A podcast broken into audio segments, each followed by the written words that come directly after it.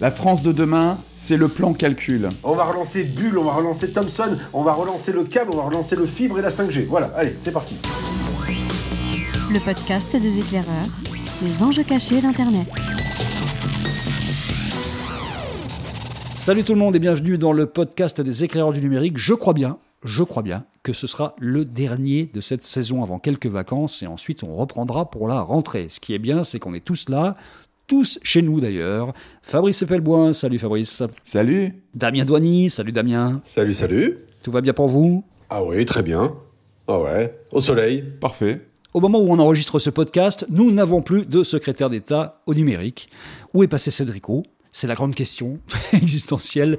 Est-ce qu'il y aura un secrétariat d'État au numérique? Peut-être. Est-ce qu'il y aura un ministre? Ça, c'est sûr que non. Fallait-il un ministre? Ça, c'est la question que nous allons nous poser pendant quelques minutes. On a vu qu'il y avait eu une montée au créneau de France Digital dès l'annonce du gouvernement, en trouvant que c'était scandaleux qu'il n'y ait pas de ministre du numérique, que ça méritait vraiment. Est-ce que, c'est la question, jeu de mots pour commencer, France Digital se fourrait le doigt dans l'œil? Bah, ils sont pas contents, France Digital. Et on peut les comprendre. hein. C'est- sûr qu'ils auraient euh, aimé voir la seconde partie du quinquennat de Macron euh, se transformer en Startup Nation 2.0.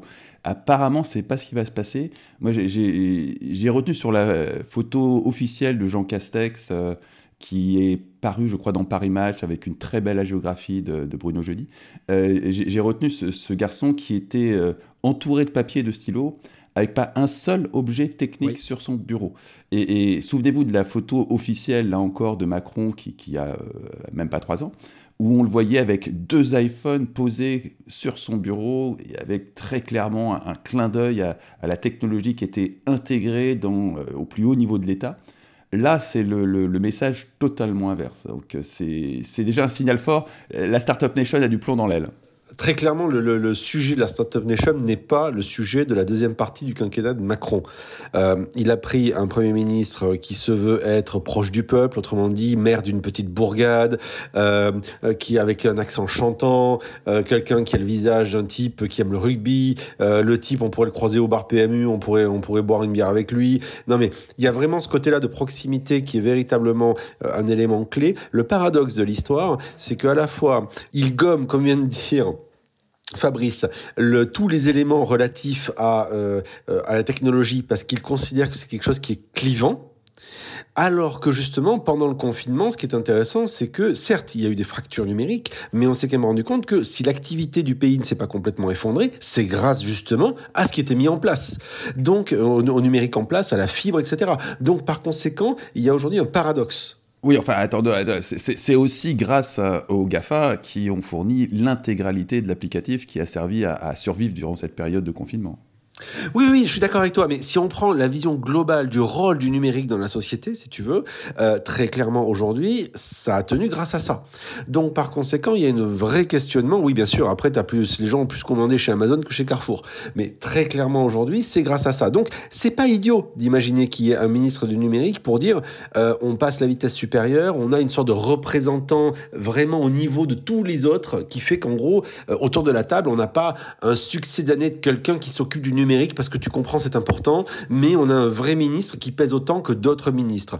Et manifestement, euh, c'est pas le cas. Oui, mais c'est pas un ministre qu'il faudrait dans ce cas-là, c'est un super ministre d'une certaine façon. On avait inventé ça il y a quelques années, quelqu'un qui rayonne transversalement sur l'ensemble des ministères, parce que le numérique est partout aujourd'hui. C'est pas juste un secteur comme ça qu'on peut identifier et qu'on peut contingenter. Euh, Le problème, c'est que là, ce que tu décris, si on le transposait dans une entreprise, on appellerait ça un CDO, un Chief Digital Officer. Le problème du CDO, on l'a bien vu, hein, pour ceux qui ont eu des CDO en entreprise, ils sont très souvent rattachés à la direction générale, voire même au président ou à la présidence. Le problème, c'est que personne n'en veut. Enfin, quand je dis personne n'en veut, c'est que c'est compliqué pour eux d'être en transverse parce que chacun a envie de, défendre son petit territoire. Donc, imaginez un super ministre qui essaierait de- d'aller sur les autres ministères, je lui souhaite bien du plaisir. Donc, euh, peut-être que ça pourrait être jouable si c'était au niveau du SIG, euh, donc rattaché au Premier ministre, si c'était peut-être rattaché même à la présidence éventuellement. Mais est-ce que ça devrait prendre auquel cas la forme d'un ministre? Peut-être pas. Alors, je ne sais pas si vous avez vu la, la tribune de, je crois c'était Olivier Mathieu, qui lui, justement, euh, évoquait la possibilité, à défaut d'avoir euh, un ministre ou même un secrétaire d'État, d'avoir des CDO rattachés dans chaque, euh, chaque ministère. Donc, vous imaginez la, position d'un CDO qui débarque dans un ministère, ça doit être assez coton. Eh Est-ce que ça peut être la même chose que dans une entreprise quand un CDO débarque voulu par le CEO et que le DSI est son principal ennemi euh, Ça arrive souvent. Alors, tra- transformer l'État français en entreprise, c'est- un très beau projet, mais jusqu'ici, on ne peut pas dire que ce soit une franche réussite. Et, et du coup, un CDO qui débarque dans une entreprise qui n'est pas une entreprise, déjà qu'en entreprise, c'est pas facile, là, je pense qu'on va avoir quand même de vraies difficultés. Alors, le fait est qu'il y a plusieurs enjeux derrière. Il y a des enjeux d'argent, déjà premier élément. Où est l'argent? Quand je dis où est l'argent, c'est tout l'argent qui est promis à la French Tech, etc. Il est géré par qui? Est-ce que c'est chez Bercy? Est-ce que c'était à la BPI il est géré par la BPI qui vient de passer sous Amazon Web Service au nom de la souveraineté numérique, je crois. Ou pas. On parle de milliards d'euros là quand même, hein. de milliards d'euros, c'est pas euh, une petite fonction quoi. Oui, mais euh, la, question elle est là, c'est que est-ce qu'il faut rajouter un ministre qui va gérer cette cagnotte, cet argent-là, ou est-ce qu'on part du principe que cet argent doit être distribué différemment, peut-être de manière plus transverse? La BPI, son rôle, c'est d'être transverse, d'être une banque et d'investir. Euh, le, problème principal, il est là déjà. Je pense qu'il y a un double enjeu. Quand on reprend l'exemple du CDO, dans une entreprise, le rôle du CDO, c'est pas uniquement d'avoir, on va dire, la main sur les projets digitaux qui sont très souvent gérés par d'autres. C'est d'impulser aussi une culture. C'est de montrer euh, qu'on peut faire différemment. Le fait est qu'aujourd'hui, au niveau de l'État, il y a des choses qui fonctionnent. La DINUM, par exemple, qui gère un, truc plutôt pas mal, qui s'appelle betagouv.fr, euh, qui, est une sorte d'incubateur interne de, services de numérisation de, services de l'État. C'est plutôt pas mal, ça marche pas trop mal. Euh, donc, il y a des choses qui se font dans l'État. La question, c'est plutôt de donner un élan global, ce qu'avait voulu faire Macron sur la première partie de son quinquennat, avec sa fameuse Startup Nation. Là, on a l'impression de ce coup qu'on a laissé un peu le digital, Cédric O et tout le reste sur la bande d'arrêt d'urgence ou sur euh, l'aire d'autoroute? Bah, objectivement, il faut bien admettre qu'entre euh, Stop Covid, qui est un four total, hein, qui est une catastrophe industrielle, et si c'était une start-up, ils ils auraient déjà plié boutique. Non, ils auraient pivoté. On en a déjà parlé dans un numéro précédent, le numéro 50. On aurait pivoté. C'est vrai, ils auraient pivoté, c'est vrai. Et, puis le, projet Health Data Hub, qui est ce, marché un peu obscur euh, où on a filé toutes les données de santé à Microsoft en leur filant les clés, euh, là pour le coup, euh, ça va passer en commission, en commission d'enquête parlementaire à l'occasion de Stop Covid. Donc on va dans les, dans les temps qui viennent et dans un temps très court avoir de la lumière qui va être faite sur ce marché qui est on ne peut plus douteux. Euh, donc objectivement, c'est- l'horizon s'obscurcit pour le, secrétaire d'État au numérique, que ce soit Cédrico ou un autre. Euh, visiblement, il y a quelque chose qui ne va pas et on a le pouvoir parlementaire qui se saisit de l'affaire et qui est bien décidé à, à- à tirer les choses au clair. Ce que vous dites, c'est qu'on est en train d'invisibiliser le numérique au niveau du gouvernement parce qu'il faut finalement faire oublier cette euh, Startup Nation qui a été vendue comme un des trucs principaux de la première partie du, du quinquennat et qui finalement s'avère un foirage total. Et donc c'est un terme qui risque de disparaître totalement du, du lexique gouvernemental dans les prochaines semaines et prochains mois, à votre avis? Moi, moi, je trouve pas que ce soit un foirage forcément gouvernement, enfin euh, monumental. Euh, L'idée, c'était d'impulser une dynamique différente euh, au sein de la France, au sein de l'état d'esprit des Français. C'est pas forcément négatif. Franchement, je suis pas, je suis pas, je trouve pas ça stupide. Après, l'idée d'avoir un ministre, c'est d'avoir finalement une personne, je répète, qui soit à la même hauteur que le ministre des anciens combattants ou des Outre-mer, pour faire, non pas que ce ne soit pas important les Outre-mer ou, ou le ministre des anciens combattants, mais globalement d'avoir quelqu'un dont on considère que si ces sujets-là sont importants, le numérique doit, l'être aussi parce que c'est censé porter la société du futur. Or, s'il y a personne qui existe, c'est un mauvais signal qui est envoyé. C'est ce que disait aussi France Digital. C'est un mauvais signal qui est envoyé et, qui fait que finalement on se demande, mais pour la, soci- pour la société française en général, on se dit, bon, ben, en gros, c'était une passade. J'y crois pas ça. Je pense qu'il y, a un- vrai sujet quand même de dynamique économique derrière, euh, qui est quand même porté par tous ces sujets-là.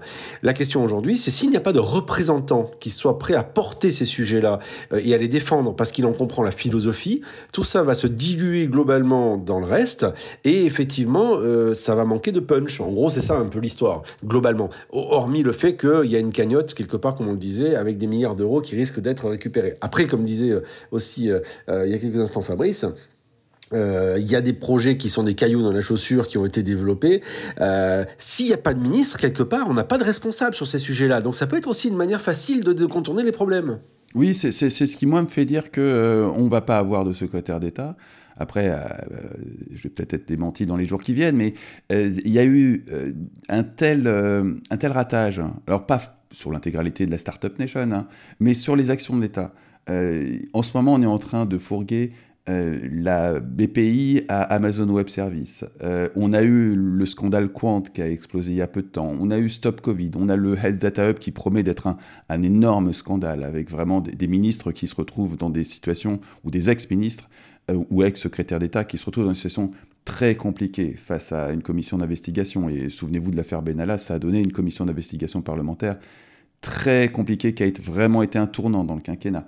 Donc, euh, ne plus avoir de secrétaire d'État, effectivement, euh, je, suis d'accord avec Damien, ça permet de diluer totalement les responsabilités et de faire passer la pilule tout en continuant à vendre à, des, GAFA toutes les infrastructures souveraines françaises. La, BPI, c'est quand même la, la banque de l'État, est en train de passer sur Amazon.